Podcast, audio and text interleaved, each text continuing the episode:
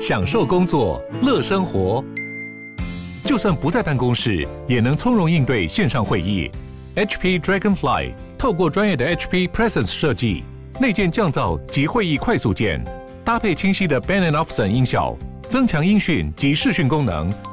HP Dragonfly 顶级商务笔电，采用 Windows 11专业版，让您在会议中享有最佳的视觉和听觉品质。幸福好时光，我们今天访问到九妹，九妹你好，耶，干妈好，我是九妹。你看，我们是九妹唯一会来的一个传统的节目哈，而且这样子哈，我们那个呃，就我们的年龄层也比较认识你。嗯、我们有很多中间分子，有有有。刚刚我有跟你说中广的实力嘛，有有有，我我靠着干妈已经多了很多这个中年的听众跟观众。有什么很适合我们看的？在你那个已经破十亿下载的 YouTube 跟我们说一下，但是我知道我会，如果哈，因为我们不同媒体，我的 Podcast，对对，我要超出这个数字会比你容易，因为你花十三年，我们那个因为随便讲讲，只花了三年，等我破十亿，我大宴宾客。请你们吃饭。刚刚这个速度实在太……你是刚刚刚跟我说八亿了，是不是？八亿了，超快的啦！对，我再摆一桌，太快，不是这个这个速度应该比全部的 YouTuber 都还要快，因为它可以。日更嘛？没有没有，我我觉得是你们很认真的，因为日更也不见得流量好啊。嗯，也也是要实力有道。也是啦，也有人日更。现在我看他在庆祝，就是也发了这么多集，庆祝三百万。我觉得，对啊，所以我觉得这里算是你们更新的很很勤劳，然后这个厚积薄发，对，有累积了很多听众群。对，就看我们这看我有多无聊哈，我就会跟的有多快。不过我做事是这样。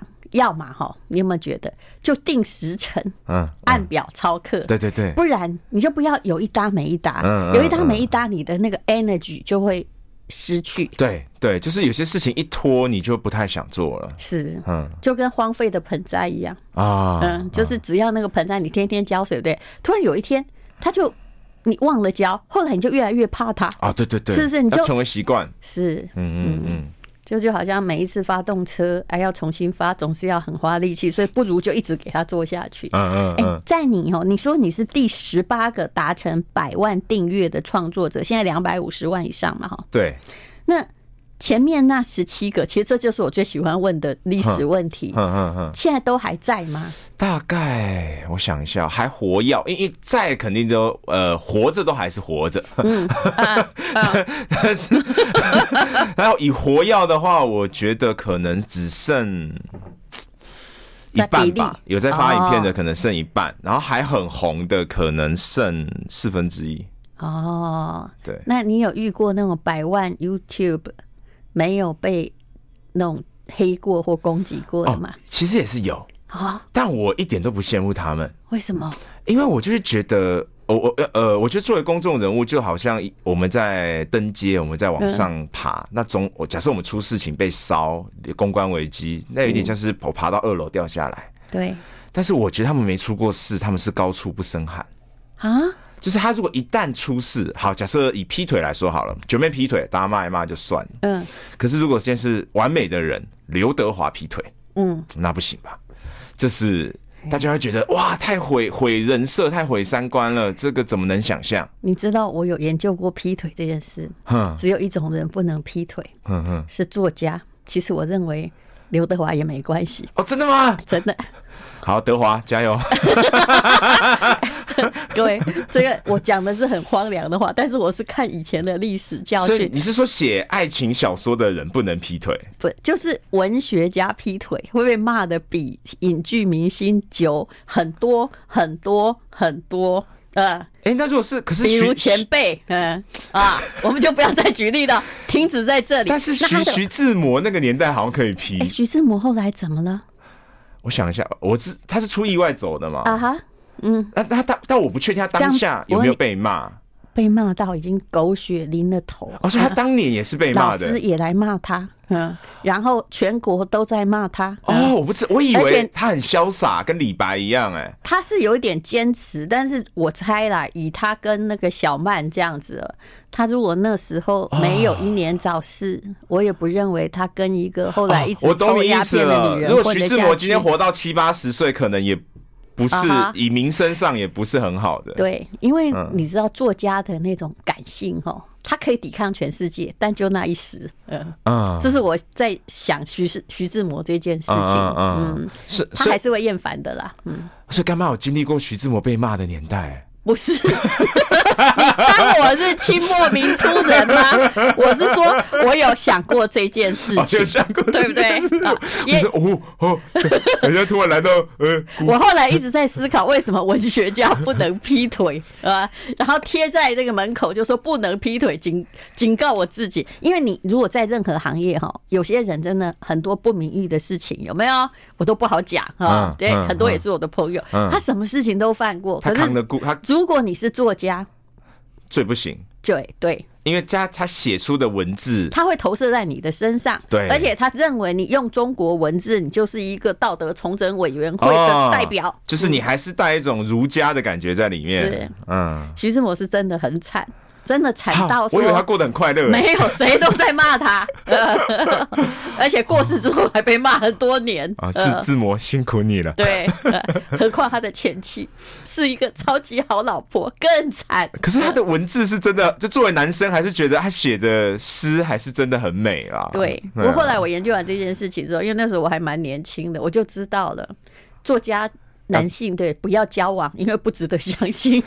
他在说我爱你的那一刹那，肯定真的。后来你再试试看好了，结束。就他跟段正淳是一样的。哎哎 哎哎，每一个都是真的爱。对，爱不止一个。对，嗯，好，那哎，我们刚刚讲到哪里啊？就是有没有，就是也有 YouTuber 是完美的？怎么可能？他是干嘛的？就很小心，因为呃。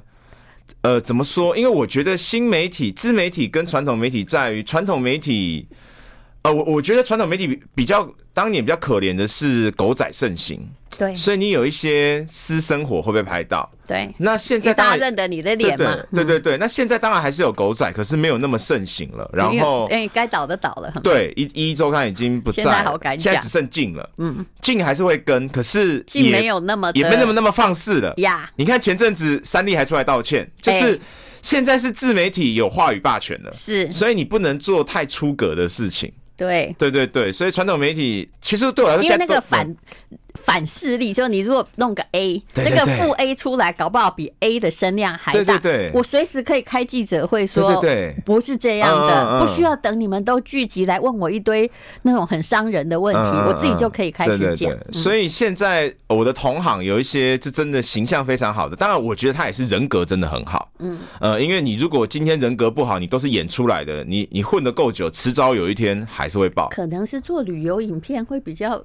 就是嗯嗯较为端正吧，比较不会涉及任何。就真的人人品比较好也有差啦，因为我觉得我还是相信天道这件事情啊。就是你真的平常是个坏人，你就算演久了，偶尔有一天还是会爆。那那像我们这种，我也不是我是坏人，那就是我跟我是易燃体质嘛，就很容易被烧。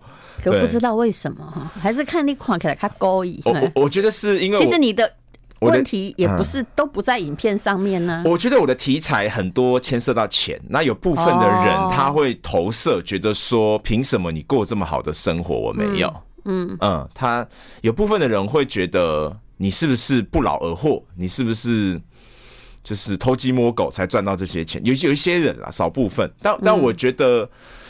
但但我觉得我最近还好了，就是我我觉得言上就是公关危机是这样，就是一一个人一旦一旦被骂到一定程度，也会谷底反弹，大家会骂到一段骂一阵之后，大家会觉得腻了，就觉得说你干嘛又在骂他？他也没什么好骂的啊，你这样骂他硬要吧，就是他还是会不会一直被骂了。而且我有一个体会，其实。因为我从传统媒体哈，后来在疫情之后也不好，不小心就到了新媒体嘛。我后来发现哈，有一句话是真理，叫别人的痛真的不是痛。好，我们等一下再聊。I like 我们今天访问的是九妹，来谈这个传统媒体还有新媒体的不同，当然也都是个人的看法。刚刚我说的就是一个医生告诉我说，对医生而言，哈，这一句话是真理，叫别人的痛不是痛。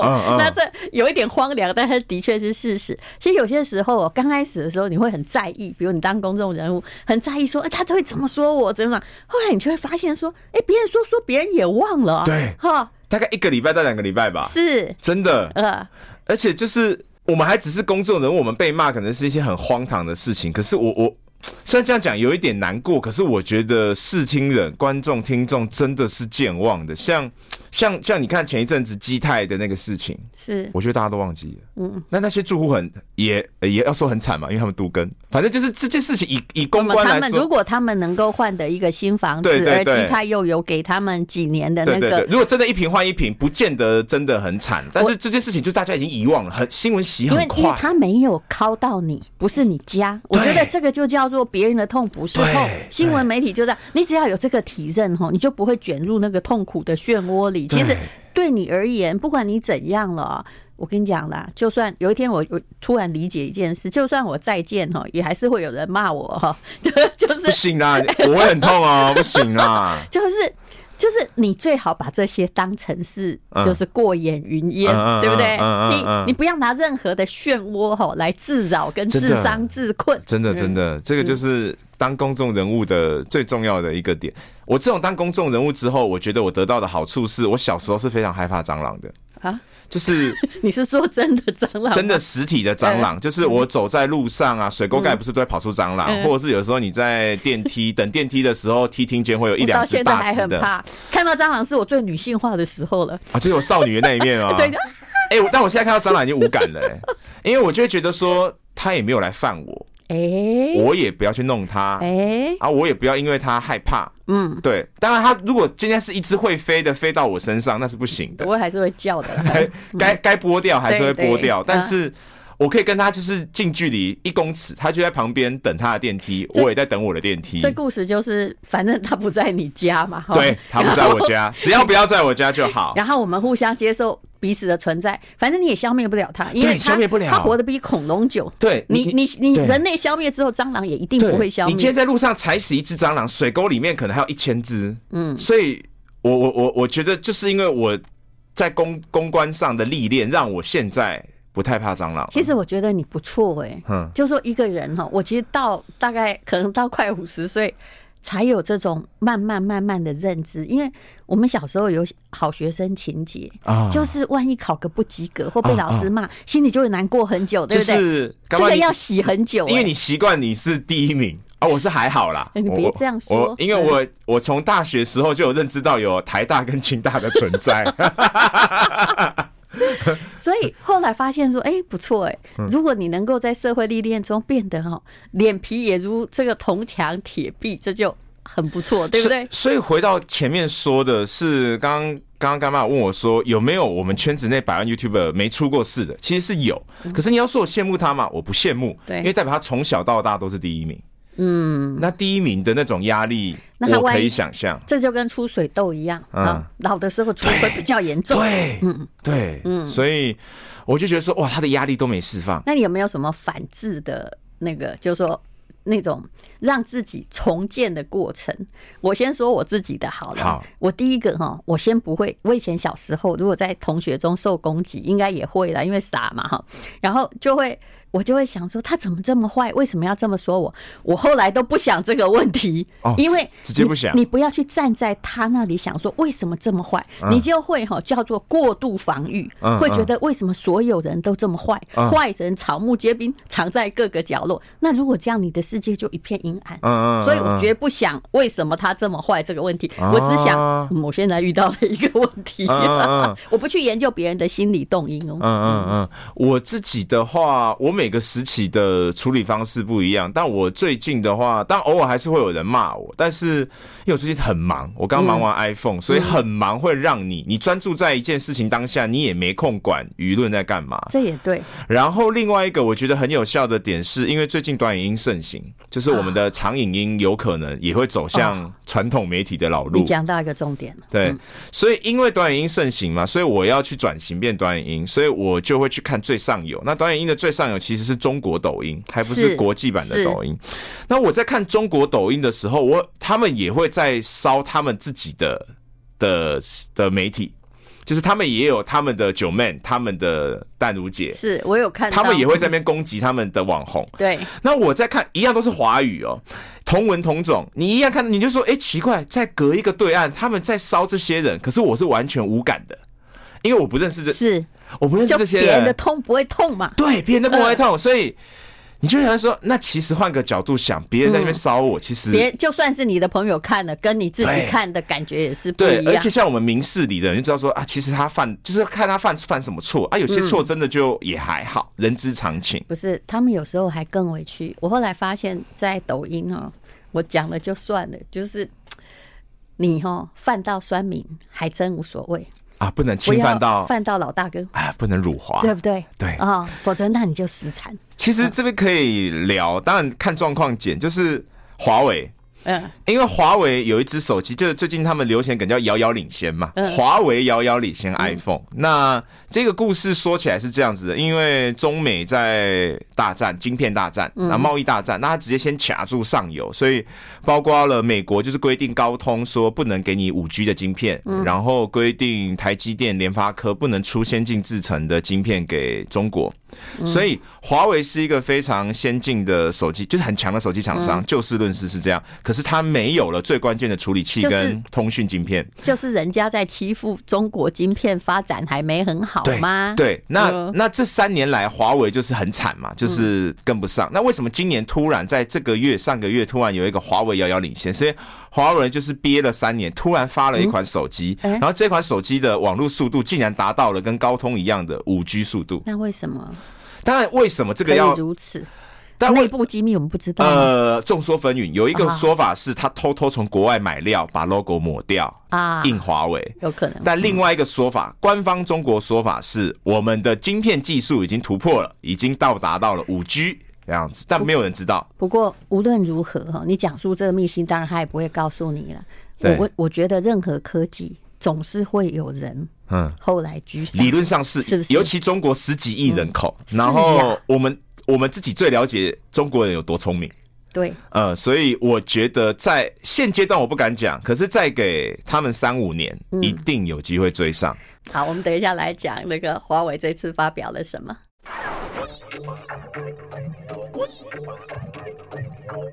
幸福好时光，今天访问的是九妹，华为的那个发表会，你也有。因为呃，我我刚好是见证这一切发生了，就是因为我去那个美国的苹果发表会嘛，然后。呃，中国的 iPhone 市场以苹果来说是全球第一大，甚至超越美国的，所以他邀了大量的中国媒体，是。跟我一起，跟台湾媒体一起过去发表会。嗯，那刚好那一周是就前一周，华为的旗舰手机 M 六零 Pro 上市，嗯，嗯，所以你很明显的感觉到，明明邀请了很多中国媒体，可是这些中国媒体却不敢在第一时间发大量的 iPhone、啊、iPhone 的资讯。哦，他们反而上的是。M 六零 Pro 华为的手机开箱，哦，那没办法，所以你感觉对你感觉出来那一两个礼拜，他们整个官媒在控流量，说我这两个礼拜就要 focus 在华为，所以中国媒体当然事后还是有发 iPhone 的开箱，可是就是大概过了一个礼拜，而且过了一个礼拜之后呢，礼貌性承让，嗯，而且他发的。有大量的前面我们在另外一集讲的什么 iPhone 过热啊、欸、，iPhone 制成不行、啊，一定有写一些问题，对吧？对，所以我觉得部分可能是事实，但部分也有可能是他想要明、呃、明褒暗贬。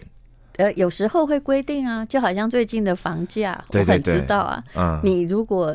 如果你是一个房屋的网站或什么，你一直在写说哇，最近哪里又涨了，你气矿蛮。对对对，现在所以你说哪个国家是真的民主的？嗯，我从不相信。对我，我觉得媒体很难客观，任何国家的媒体都很难一百趴客观，一百趴客观本身很无聊啊。而且所有政治都有偏颇，一定有，一定有，欸、就是它都有它的运作的成分。嗯嗯嗯，只是。我觉得我跟干妈都不想下来淌这个浑水了，是，就是表态这件事情会一口气让你失去至少三十趴以上的观众。不，现在是这样，有时候你看到哦，就是两边在打架，要涉入这件事情很危险，嗯，因为在混水之中，你就是会被不知道哪里飞来的武器伤到。他们都是地图炮的。比如说有一天呢，啊，我现在讲没关系，因为我想我们这个。呃，发出去的时候时间已经过了。有一天，我其实很想要在那个我的脸书上说：“不好意思，各位，如果在捷运上看到我，不要让座给我，不然干妈会？不然我会生气。别让，别让。呃，但是你知道吗？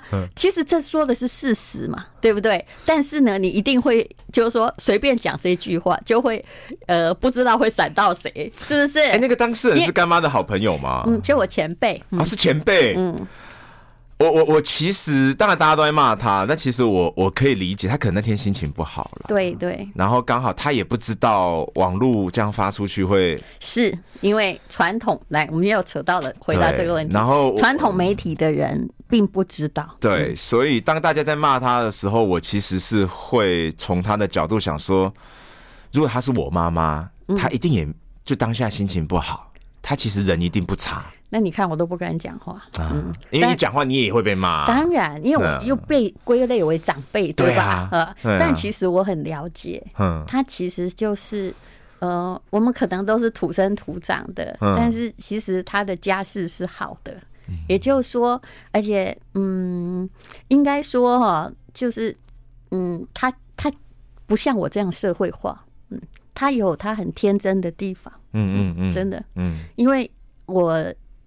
十八年前去南极的时候，我就遇到了我们几个长辈啊。我我跟你讲，我是一路在顾他们，因为我发现，虽然我年纪比较小，他们会掉到海里面。哎，对对对对，你要把他拉住，姐，先不要。你你应该知道，还有那个在那边，呃，怎么又坐在那个货柜箱，真的冻个半死，我都觉得冻个半死，我就把所有暖暖包抬出来。可是我一看，说，哎呀。你这样会冻死哎、欸，你知道吗？就是他们可能真的是写出那种文字的人是很天真浪漫的。是的，作家本身是这样，他没有想太多。哦，我不是在替任何人说理由啦，像这种话我都完全不敢当下插嘴，不敢讲。但是我知道很多人他很比较天真，嗯嗯，所以不天真哈，就你自媒体久，然后动不动会跑来留件。像我们俩都是属于躺在家里没事也会有事的，嗯那。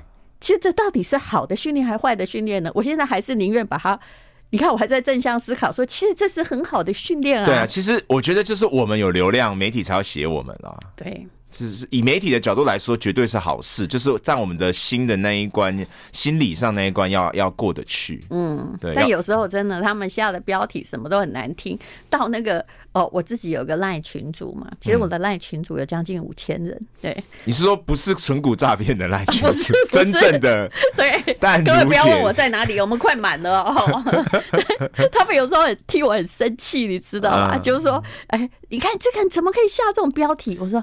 没关系的，那我相信哦，那个天理昭昭，终于有报，就这样啊。对，对对有，有，我觉得最近有收敛一点了，因为因为席兰有出来骂，对，就是那个林伟凡事件，我不知道你有没有 follow 到啊？真的，我没有哎、欸。他有收敛一点，嗯、就是我们前面讲的，现在的现在的也不能说传统媒体，就是现在的这一些从传统媒体转来网络平台的大媒体也。也有被骂的可能性了。对，就是有时候太那个群众会有那个反动力量出现。对对对。当然我也遇过，我有一天就看到我的朋友，他是一个立委，他发函给我，他说：“我告诉你，那个我看他们这样讲你那个传统媒体，我不顺眼，我直接帮你发 NCC，我真的不骗你。”很帅哎。对，好帅哦！我现在是在帮你介绍，如果他们太恶劣，这个如果是少女 会爱上他吧？他自动的哦。没有，这是要有有路见不平啊。对，你要有路见不平的朋友哦，始终是我觉得是在这个人生路上，不管你有多少财富哦，对对对，有朋友挺是一件人生很重要的事情。对对对对，就是我觉得锦上添花很很常见，对，雪中送炭的就那几个，对，嗯，他还自动帮你维护名誉，很帅哎，是不是？嗯。我会帮他助选呢，不知道，虽然他已经不选了，可是你知道很多友情是不一样的，因为可能我们就是大学时代的朋友，可是那不是说后来在媒体认识，你知道吗？其实人还人跟人之间的友谊还是要靠一种酝酿，嗯，还有缘分呢，还有性格要不要相合。啊，频率要对，对，嗯，好，我们待会再聊。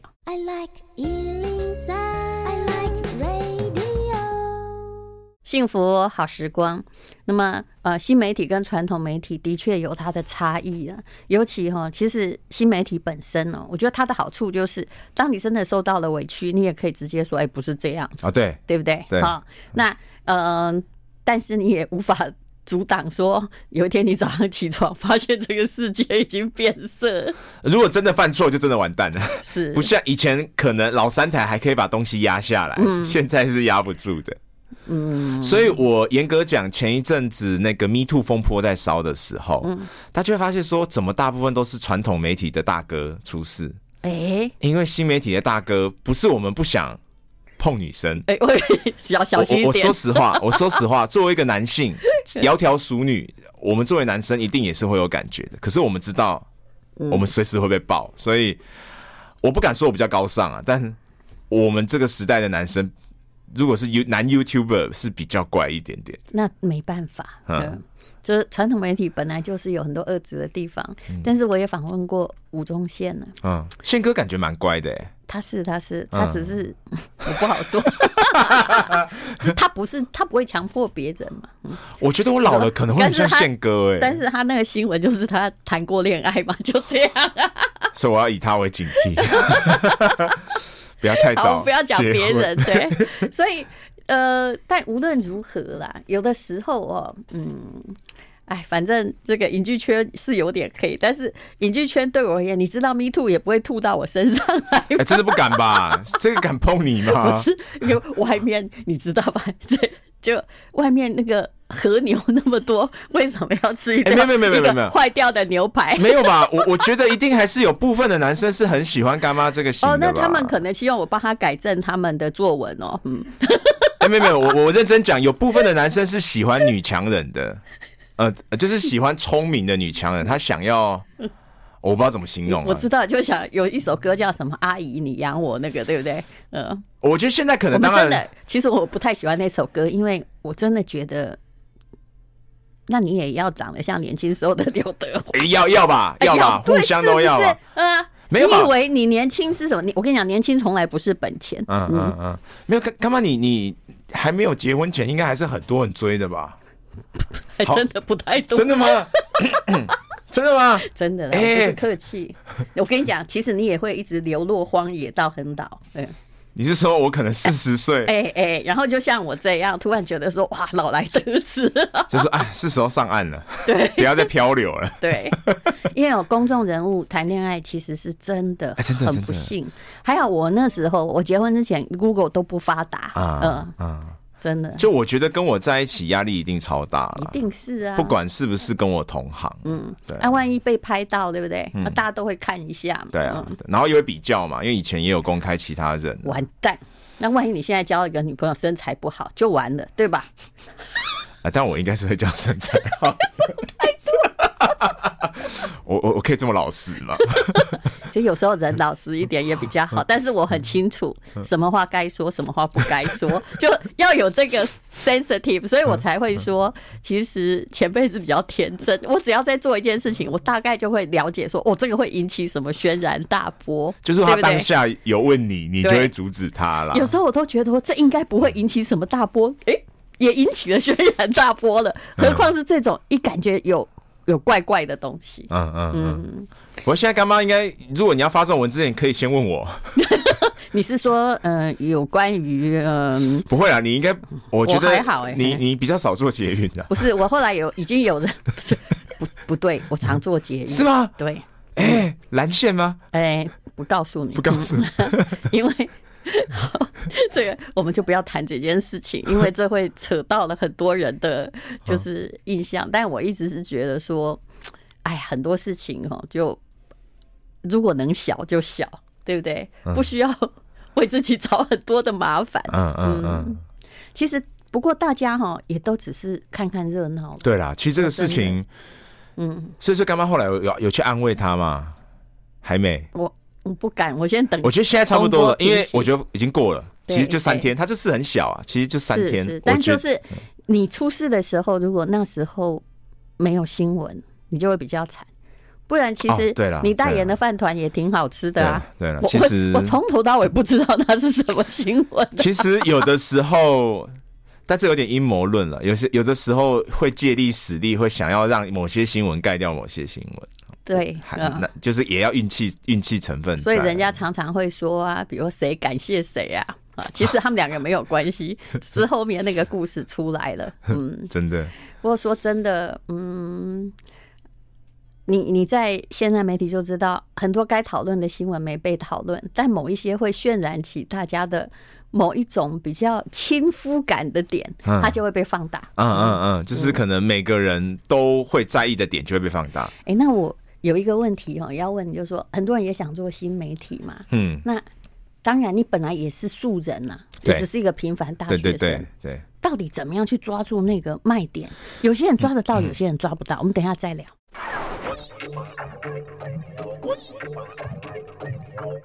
幸福好时光，好。那我们刚刚要再讲的就是说，诶，到底有没有什么嗅到那个点？因为我看到你的。开箱啊，都有很多的转折，嗯，对不对？本来是航呃商务舱体验嘛，我一直感觉这比较像在自肥哈。没有没有没有没有，商务舱体验是因为见，因为我以前开箱是经济舱，所以有一点说观众陪伴着我成长，说以前是穷小子只能坐经济舱，那我人生终于第一次坐商务舱，然后商务舱有很多阶段嘛，从。呃，一定要吃餐点嘛？到一路可能你已经没有那么在乎了，你就一路睡到美国，一路睡到巴黎，嗯、叫他不要叫你起床的那一种。嗯、所以就是好几个，我觉得有点观众跟着我一起成长了。嗯，对。其实这个资讯也很需要。前不久我买一个商务舱，大概比经济舱贵三倍。后来我发现，我也是一上去之后哈。丢了一个三明治给我，我真的不要说哪家航空公司。啊啊、然后过了半小时，他就说：“嗯，现在又要回坐，哎，又到了。”我突然，我下一次在做这个航程的时候，我就直接坐经济舱，因为因为你觉得没差了。你是亚洲线吗？我不能告诉你。我觉得一定不是长荣或华航，长荣华航不会这样。对对，基本上长荣我觉得没差，但你又贵三倍的话，就觉得很像盘子啊。对我心情不好，懂？所以，但我。必得要飞，刚好你只有用你这个法航线的时候，我干脆订经济舱好了，反正人也不多。嗯，只有三明治会生气耶。真的，就是这个东西我可以不吃，但你必须要有。我等一下再告诉你。哎、欸，你怎么会去嗅到那个转机？还是先试试看，然后做做看再说？哦、因为其实我是理工科背景的男生嘛，嗯、然后我说真的，我对旅游没那么有兴趣，但是我对交通工具有兴趣。嗯，就是我喜欢铁道，我喜欢飞机，嗯、所以我就研究说这个飞机是哪一个机型，然后它的餐点怎么样，然后它的细节特色。一开始是经济舱，它流量蛮好的，所以就是一开始也在摸索。我们拍了很多种的影片。然后就发现说，哎，发现拍飞机这件事情流量很好，就觉得说经济舱流量就有几十万的话，那商务舱还不肥田？还是一个数据统计。但是你当时不太有钱，你有去跟航空公司说第一个 proposal 这样吗？有，他们不理我。真的吗？真的，真的，真的，因为，因为他们没差嘛，他们常因为台湾经济很好啦，所以其实国就是台湾的国航基本上商务舱。呃，很难有很空了。对对，热门航线基本上都常常先卖完。对对对，甚至超卖都有可能。所以他们不理我，我觉得也是合理的。所以我那个时候，我记得我是我用信用卡刷卡，然后存了一两年的里程，然后用经济舱升等升上去。哦，然后再去拍，可是拍也会遇到某些。阻止还是你一个人本来就用小手机在那？那、哎、那个时候就用小小小相机在拍，哦、那个时候还好，而且那时候我毕竟已经是商务舱了嘛，所以你在位置上干嘛不太有人管你。的确也是这样，经济舱真的会管哦、喔。哎，对，经济舱真的是你会拍到别人啊。哎，对对对，经济舱我遇过疑似哦，疑似是一个阿贝带小三出国玩，啊、他以为会拍到他，一直来阻止我，我就说我没有在拍你。啊，很多年前的。哎，好，那后来你你收看的最好那一系列是对决影片嘛？啊，对决算是更新的最久，它总共到现在已经要一百八十集了，周更，所以等于是三年多了。你真的很努力耶，就就是喜欢工作啦。嗯，对对对。那为什么最近变瘦了？是因为对决没有再拍了吗？也 也是有拍。呃，最近你上次来哈，我们那个直播下面一排说，请问他怎么变瘦？哎、欸，别人变瘦跟我们人家瘦，你不一定用同样方法会变瘦，你到底是怎么变瘦？呃，其实还是老样子，就是就是饮食控制跟运动啦。嗯，但是我之前就瘦过了，所以我大概知道我怎么样瘦得下来。因为每个人的基因、每个人的身体状况不一样，所以 A 方法有用的人，不见得呃，就是以。A A A 用一个方法有用，不见得 B 会有用。但我已经知道我怎么样会瘦了，而且我也诚恳跟你说，三十岁有用的时候，五十岁不一定会有用。那那所以看的最多的那个影片是多少人？他哪一支？呃，是那个郭台铭开箱郭台铭的豪宅，啊、应该快千万了。其实我就觉得看了他。就郭台铭也还蛮简朴的哈，当然他可能房子很贵啦，房子很贵啊，那户还是要三四亿吧。对，就也还好，大家没有太羡慕。就是他只是 location 不一样，对对对，室内好像可能不见得有透天舒服。对，还是那只是比较不舒服的那一间给你开箱。有些我不方便多说，毕竟他现在也要选。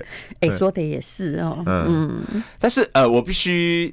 讲一下郭董本人是，他一开始很有气场，我不知道有没有跟干妈讲过，很有气场，就是跟传闻中的就是那种皇帝的感觉嘛，因为他整个掌控了红海，当年掌控整个红海集团，可能含中国员工十几万人这样子。大概理解，因为我先生待过富士康，对，然后每年就开，还没资格看到他。他每年还要开年会嘛，全部的 BU、全部的部门在那边开嘛。然后呢，你突然一时之间，呃，就是拉近距离，我坐的还比现在我们两个更近，就是可能郭董人就在这里，然后就我就在这边，然后就双眼望着我的眼睛说：“Jermaine，你觉得我怎么样才能得到年轻人的票？啊？”他在四年前的时候这样问我，然后我们就这样子促膝长谈了两个多小时。就是已经拍完片了，嗯，然后这两个多小时的过程当中，你大概可以理解到这个人为什么会成功，因为他不轻言放弃，是，嗯，他他当然一定也有很多厉害的地方，但是以个性来说，他是他不会他不会说哦这个事情做不到就算了，他会一直问说那我要怎么样才做得到？你知道不轻言放弃绝对不是 DNA，那个自信要来自于很多个成功的累积，对。对，我我相信也是，他可能一开始也没那么有自信，对，但是他到最后，他也不是用那种很高傲的态度问我，他是很诚恳的问我说，可是我就是中华民国派，我我要怎么样，嗯，才能够，嗯，但聊了很多，可能现在没办法在这里面讲，但是你可以感受得到，他很认真想选，那他也应该要来问我，怎么样得到那种中产妇女的，可以。中产阶级妇女的票，我我我待会就把窗口，我把他的 line。拉一个群主给你，绝对不是纯股诈骗的。对 对对，好，其实每一个阶层有每一个阶层的特性，嗯，对不对？好，但其实你的那个年轻阶层我也看过的，你那个叫做年轻理性的呃阶层，对不对？也其实你的粉丝也真正喜欢你的，也还是年轻人之中，我觉得是比较乖乖牌，又想要有一点。创新能力的那些人，嗯嗯嗯，对不对？就是我们大部分影片不会到很疯啦，对，就还是比较认真在介绍事情。而且你也是不说脏话的嘛，对吧？尽尽量了。你看 Podcast 里面呢，嗯，在我进去之前，只有我不说脏话，现在不说脏话的人很多了。哎，我不说脏话，我以前也是会说脏话，只是因为以 十几年前我在那个未来娱乐台转播比赛啊，电竞也是 live 的。哎，你一莫，你一一讲错话。导播直接 intercom 三字经骂你哦，真的吗？因为那个时候传媒很凶，传媒的导播是最凶的。对，对对对。